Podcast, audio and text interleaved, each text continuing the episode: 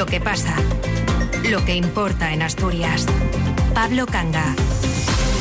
Buenas tardes. Es el invierno, amigo, que como el mercado ya saben, tiene sus reglas y no podemos ser aquí en Asturias tan frágiles de memoria como para habernos olvidado de lo que es habitual en esta estación. Frío, lluvia, nieve en las zonas altas, que es lo que estamos teniendo hoy. Tampoco es que esté siendo un día especialmente crudo, pero considerando que ayer a estas horas teníamos temperaturas por encima de los 23 grados, nos da la impresión de que hoy es un día de condiciones muy adversas. La temperatura máxima ahora mismo son los 11 grados que marcan varias localidades pero es cierto que sopla un viento incómodo por momentos que hace que la sensación térmica sea aún inferior. Respecto a la nieve, la cota que prevé la Agencia Estatal de Meteorología se mueve entre los 700 y los 900 metros aquí en el Principado, pero de momento las mayores acumulaciones de nieve se están concentrando en el suroccidente. En todo caso, la prudencia ya recomendaba desde ayer evitar zonas expuestas al viento y aunque habrá que esperar a tener más datos, acabamos de conocer la noticia de un accidente en una de esas zonas expuestas en la montaña. Accidente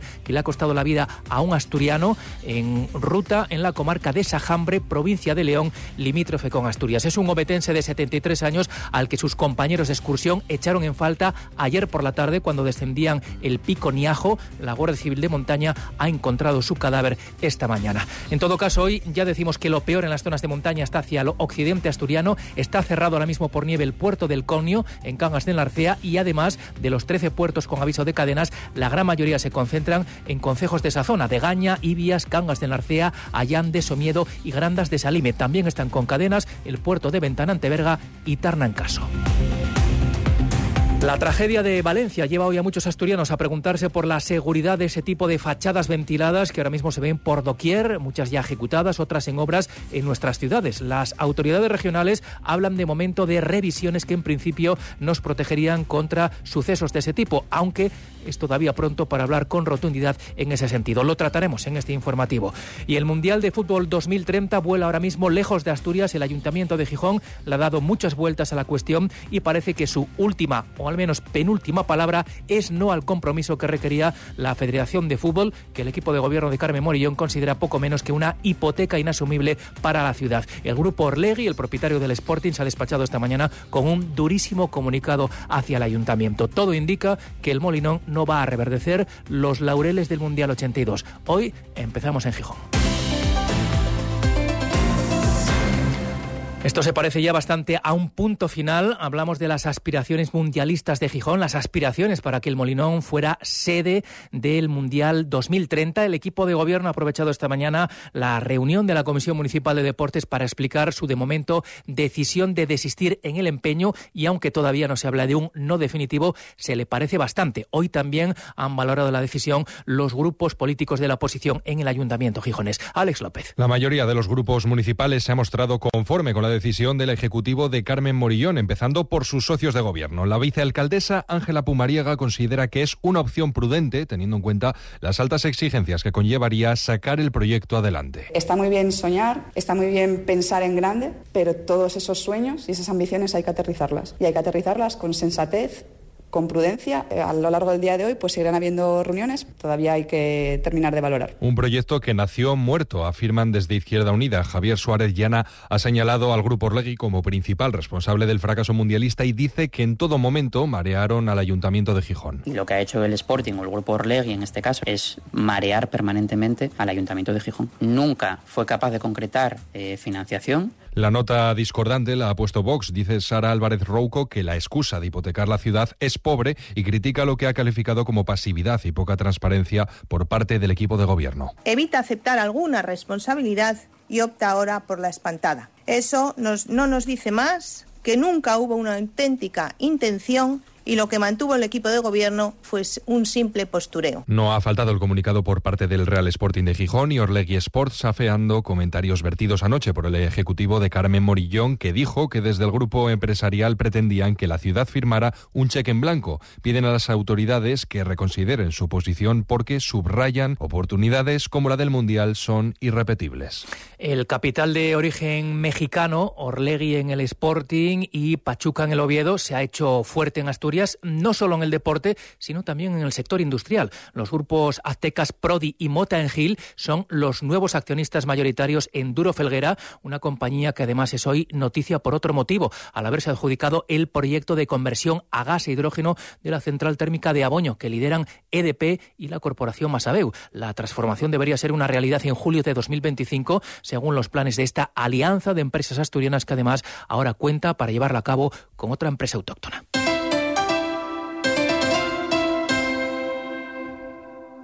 Ser Gijón. En Tierra Astur lo tenemos claro. Somos de barra. ¿Y tú? ¿Eres de barra? Sí, yo soy de barra. ¿Y yo? ¿Y, nosotros? Yo también soy de barra. Nos gusta la barra. Toma sidra en Tierra Astur. Somos de barra. Tierra Astur con la candidatura de la cultura sidrera a Patrimonio Material de la UNESCO. Colaboran Caja Rural de Asturias, Oviedo Cocina que Conquista y Visita Gijón. ¿Crees que todos los sofás son iguales? Prueba un sofá Crenford y cambiarás de idea al instante. Crenford Sofás, aprovechate de las rebajas de Crenford. Sofás de calidad a precios de fábrica. Crenford Sofás, diseñamos, creamos y personalizamos el sofá de tus sueños. Crenford Sofás, carretera Oviedo, Gijón, kilómetro 11, Prubia o crenford.es. Crenford Sofás, rebajas a precios de fábrica. Cadena Ser. Gijón. Cadena Ser. 100 años de radio. Hora 14. Asturias. La tragedia de Valencia con ese incendio en un edificio de viviendas que en unos minutos ardió por completo e hizo arder a otros dos colindantes con, de momento, seis víctimas mortales y 14 personas no localizadas, por lo que se teme que aumente el número de fallecidos, ha hecho saltar todas las alarmas. ¿Cómo pudo el fuego propagarse a tal velocidad, impidiendo incluso la intervención de los bomberos más allá de atacar el incendio desde el exterior? Además de las fuertes rachas de viento cálido, los expertos apuntan ahora a los materiales de la fachada del edificio, una fachada ventilada como la que se puede ver en muchas ciudades asturianas y en la que se utilizó como material aislante el poliuretano, un material no solo no ignífugo, sino altamente inflamable. La pregunta ahora es obvia, ¿cómo de extendido está su uso en la construcción y rehabilitación de fachadas? El Principado, de momento, el gobierno del Principado no descarta evaluar la situación en Asturias. Alejandra Martínez, buenas tardes. Hola, muy buenas tardes. Sí, así es, han saltado las alarmas y no es para menos. Desde el gobierno asturiano consideran que el riesgo de que haya edificios revestidos con poliuretano eh, en el Principado debe ser evaluado. Ahora es momento de solidarizarse con los afectados y con la ciudad de Valencia, pero en el momento oportuno, según ha indicado el portavoz del Ejecutivo, del Ejecutivo Guillermo Peláez, no se descarta esa inspección y vigilancia de las construcciones en Asturias. Hemos valorado en el Consejo de Gobierno, y yo creo que es el momento procesal en el que debemos estar, el expresar nuestra solidaridad con las víctimas y sus familias, con toda la ciudad de Valencia y también en poner en valor el trabajo de los servidores públicos, tanto el personal sanitario como los bomberos, en esas labores de salvamiento y, extinción.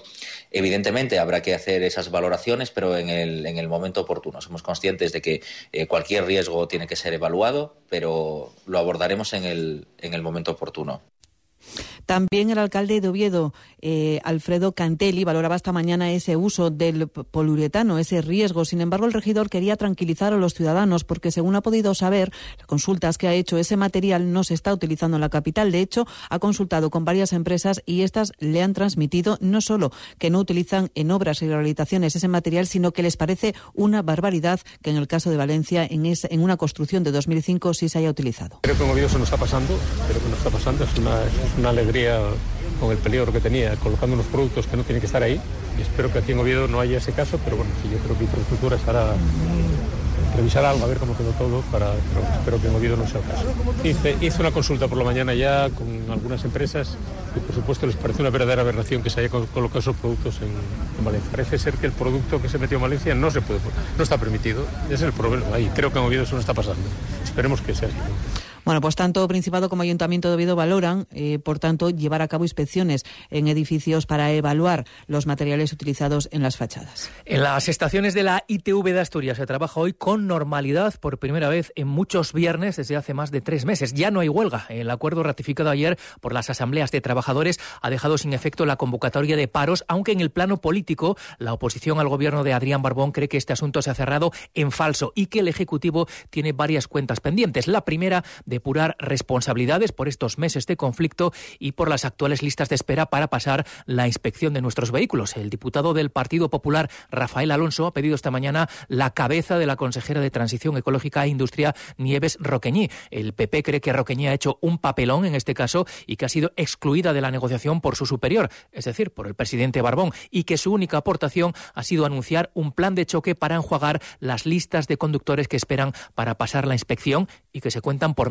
De momento, nadie sabe en qué consiste ese plan y cómo se va a aplicar, a pesar de que este diputado del PP asegura que todo está contenido en el acuerdo que se alcanzó con los sindicatos. Un plan de choque cuyo contenido nadie ha explicado todavía, pero que nosotros estamos seguros que las bases de ese plan de choque también estarán sentadas en el acuerdo alcanzado. En definitiva, pues yo creo que hay motivos suficientes para que, bueno, pues pidamos, como hacemos, la dimisión de la consejera Nieves Roqueñí. Entendemos que debe ser ella quien debe dimitir y si no, el señor Barbón es el que debe cesarla, puesto que ya prescindió de ella en la negociación de un conflicto largo y que afectó y afecta a miles de asturianos. El caso es que el Gobierno presume de este acuerdo como de un gran logro. La de hoy es como mínimo la cuarta ocasión en la que el Ejecutivo hace gala de haber reconducido esta crisis. Primero, el lógico anuncio por parte del presidente del Gobierno el miércoles pasado, ayer la vicepresidenta Llamedo y por la tarde rueda de prensa ad hoc de los consejeros de Hacienda y de Ordenación del Territorio, Guillermo Peláez y Ovidio Zapico, y hoy de nuevo el consejero Peláez sin que nadie le hubiera preguntado nada al respecto. Sí que le han preguntado en la rueda de prensa posterior al Consejo de Gobierno por las críticas de la patronal FADE, que ayer cuestionó el acuerdo de la ITV considerándole una cesión del Principado. El consejero portavoz cree que la lectura de los empresarios quizá está condicionada por sus aspiraciones al respecto. Es verdad que hay colectivos que esperaban que se resolviera a lo mejor de otra forma, quizás más favorable a sus intereses, lo asumimos, pero lo importante es que el conflicto se ha solucionado y que el perjuicio ha terminado para todos los asturianos y asturianas. Que vamos a iniciar ese plan de choque para que se recupere cuanto antes la lista de espera y creo que es una noticia que es positiva y que debería alegrar a todo el mundo. A lo mejor Vuelvo a repetir, hay colectivos que esperaban que esto terminara de otra forma para sus intereses concretos, pero desde el Gobierno del Principado de Asturias valoramos muy positivamente cómo se ha eh, solucionado el conflicto. Por lo demás, el Consejo de Gobierno del Principado ha cubierto hoy el hueco que había provocado la remodelación del Ejecutivo que había promovido el presidente Barbón hace unas semanas y ha nombrado nueva directora general de Infancia y Familias. Es Berta Barrero que asume esta responsabilidad sustituyendo a la ahora consejera de Derechos Sociales Marta del Arco. Taza y media de la portavoz del Partido Popular de Avilés, la diputada nacional Esther Llamazares, que esta mañana ha anunciado que recurrirá la condena judicial a pagar 6.000 euros por la intromisión en el derecho al honor del exgerente de la Mancomunidad de Turismo Comarca de Avilés. No solo eso, Llamazares ha dicho esta mañana que ella no está condenada por mentir ni por injuriar y se ha reafirmado en las manifestaciones que provocaron la demanda en el Ayuntamiento de Avilés. Dice, se contrata por amiguismo. Presentaremos, por supuesto, y como no podía ser de otra forma, un recurso de apelación. En la sentencia en ningún momento se habla de injurias y en ningún momento se dice que miento. Respetamos eh, la sentencia, pero no la compartimos en absoluto. En lo que insisto es en que he denunciado lo que entiendo y a mi modo de ver tengo que denunciar, que es la contratación por amiguismo. En este ayuntamiento eh, se contrata eh, directamente y hay amiguismo, claro que sí. Dos y veinte minutos de la tarde, justo dentro de una semana, el próximo viernes día 1, se va a abrir la venta de billetes para la nueva cartelera de servicios ferroviarios entre Asturias y Madrid. Transportes está ultimando los horarios de la segunda fase de explotación de la variante de Pajares, cuya principal novedad será la entrada en servicio, en principio a finales de marzo, de los nuevos trenes Abril que permitirán incrementar velocidad, frecuencias y plazas. Gijón reivindica hoy su condición de origen y final de esta línea y percibe, así lo ha expresado esta mañana su vicealcaldesa Ángela Pumariega, cierto ninguneo por parte del Ministerio de Transportes porque el viaje inaugural por la nueva infraestructura ferroviaria no pasó de Oviedo, lo recordarán, y porque la capital cuenta Pumariega a falta de, de una planificación definitiva con una conexión más hacia la meseta. Sergio Díaz. Cinco trenes a Madrid con origen Gijón-Sanz Crespo, uno menos que Oviedo. Ángela Pumariega dice que no es tanto una cuestión de cantidad, sino de calidad, que las frecuencias sean útiles para el tejido empresarial. No oculta la vicealcaldesa que la ciudad está pasando desapercibida en estos primeros meses de apertura de la variante como ejemplo, ese viaje inaugural del pasado 29 de noviembre. El día que se inauguró la variante, si se inauguraba el tramo de alta velocidad, debería haber parado en Pola de Elena, que es la parte que se, que se inauguraba. El tramo es Madrid-Gijón. Por eso lo que reclamamos desde Gijón es que esa línea no pierda esa tradición. Gijón es la ciudad más poblada de Asturias, por lo tanto, pues eh, lo que tenemos miedo es ese ninguneo que empezó el día de la presentación de, la, alta velocidad y que ahora se ve reflejado en, en esas frecuencias de, de menores de, trenes. Es reclamar la posición que tiene Gijón en el mapa asturiano. Se cuentan los días para estrenar los trenes Abril, que recortarán los tiempos y que desde el 1 de marzo saldrán a la venta más de 200.000 billetes a bajo precio. Y una novedad más, que la alta velocidad ferroviaria llegará a Avilés. Desde la Villa del Adelantado saldrá todos los días un tren destino a Madrid, aunque el horario previsto, dos y media de la tarde, no convence a todo el mundo. Con un considerable retraso sobre los plazos previstos inicialmente, esta mañana ha quedado abierta al público en Oviedo la conocida ya popularmente como la Fava de Oviedo, el espacio surgido de la remodelación de la glorieta de la Cruz Roja a la entrada de la ciudad. El alcalde Alfredo Cantelli ha sido el primero en pisar este espacio de 5.000 metros cuadrados. Cantelli ha animado a los obetenses a utilizar esta plaza y no incluso programar allí conciertos. Por lo demás, ha restado importancia al malestar de los conductores que se quejan de los constantes atascos que se originan en la zona. Les viene a decir que hay otras alternativas a la circulación. Silvia Rúa. Lo de hoy, según el alcalde, no ha sido un acto de inauguración, sino la apertura al público de un espacio que, a su juicio, pone a Oviedo al nivel de las grandes ciudades. La reestructurada Glorieta de la Cruz Roja es ahora un espacio de uso libre de 5.000 metros cuadrados, 2.000 de ellos en su parte interior, que permitirán, por ejemplo, acoger conciertos, según ha asegurado Alfredo Cantelli. Por ejemplo, imaginaros un gran concierto aquí, por ejemplo. Pero bueno, tenemos que planificarlo y cuando venga mejor tiempo haremos algo. Sobre las quejas por los atascos generados en la zona, Cantelli asegura que estos van a menos y que la circulación será totalmente normal una vez finalicen los ajustes semafóricos que se están haciendo. En todo caso, apunta que hay otras formas de entrar y de salir de Oviedo. La gente también tiene que ver que hay otras alternativas para entrar en Oviedo, que es la 2, que es la Ronda Sur, que es yo creo que eh, hay que moverse en otro sentido. Hay mucha gente que ya llega a Oviedo y viene por la carretera de Mieres.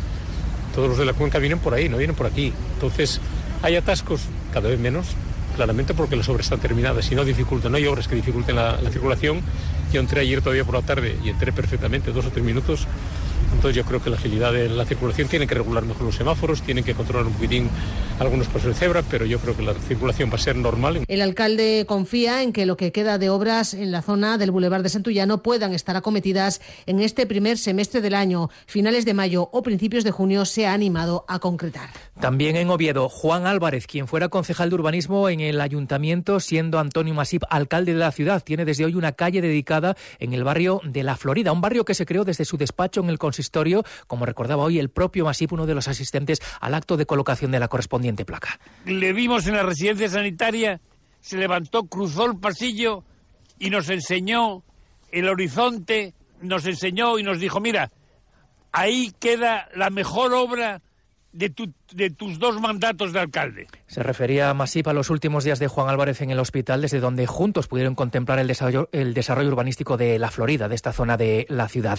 Y en Llanes, el Tribunal Superior de Justicia de Asturias ha descartado nuevamente por tercera vez responsabilidad patrimonial del ayuntamiento en relación a la demolición del Hotel Caipe. La empresa reclama más de 20 millones de euros al consistorio. Tras esta nueva victoria en los tribunales, el alcalde Enrique Riestra se felicita por el fallo judicial. Son las sentencia es la número 8, eh, que sobre el ayuntamiento, eh, pues viene a ratificar eso, la, no responsabilidad patrimonial del ayuntamiento.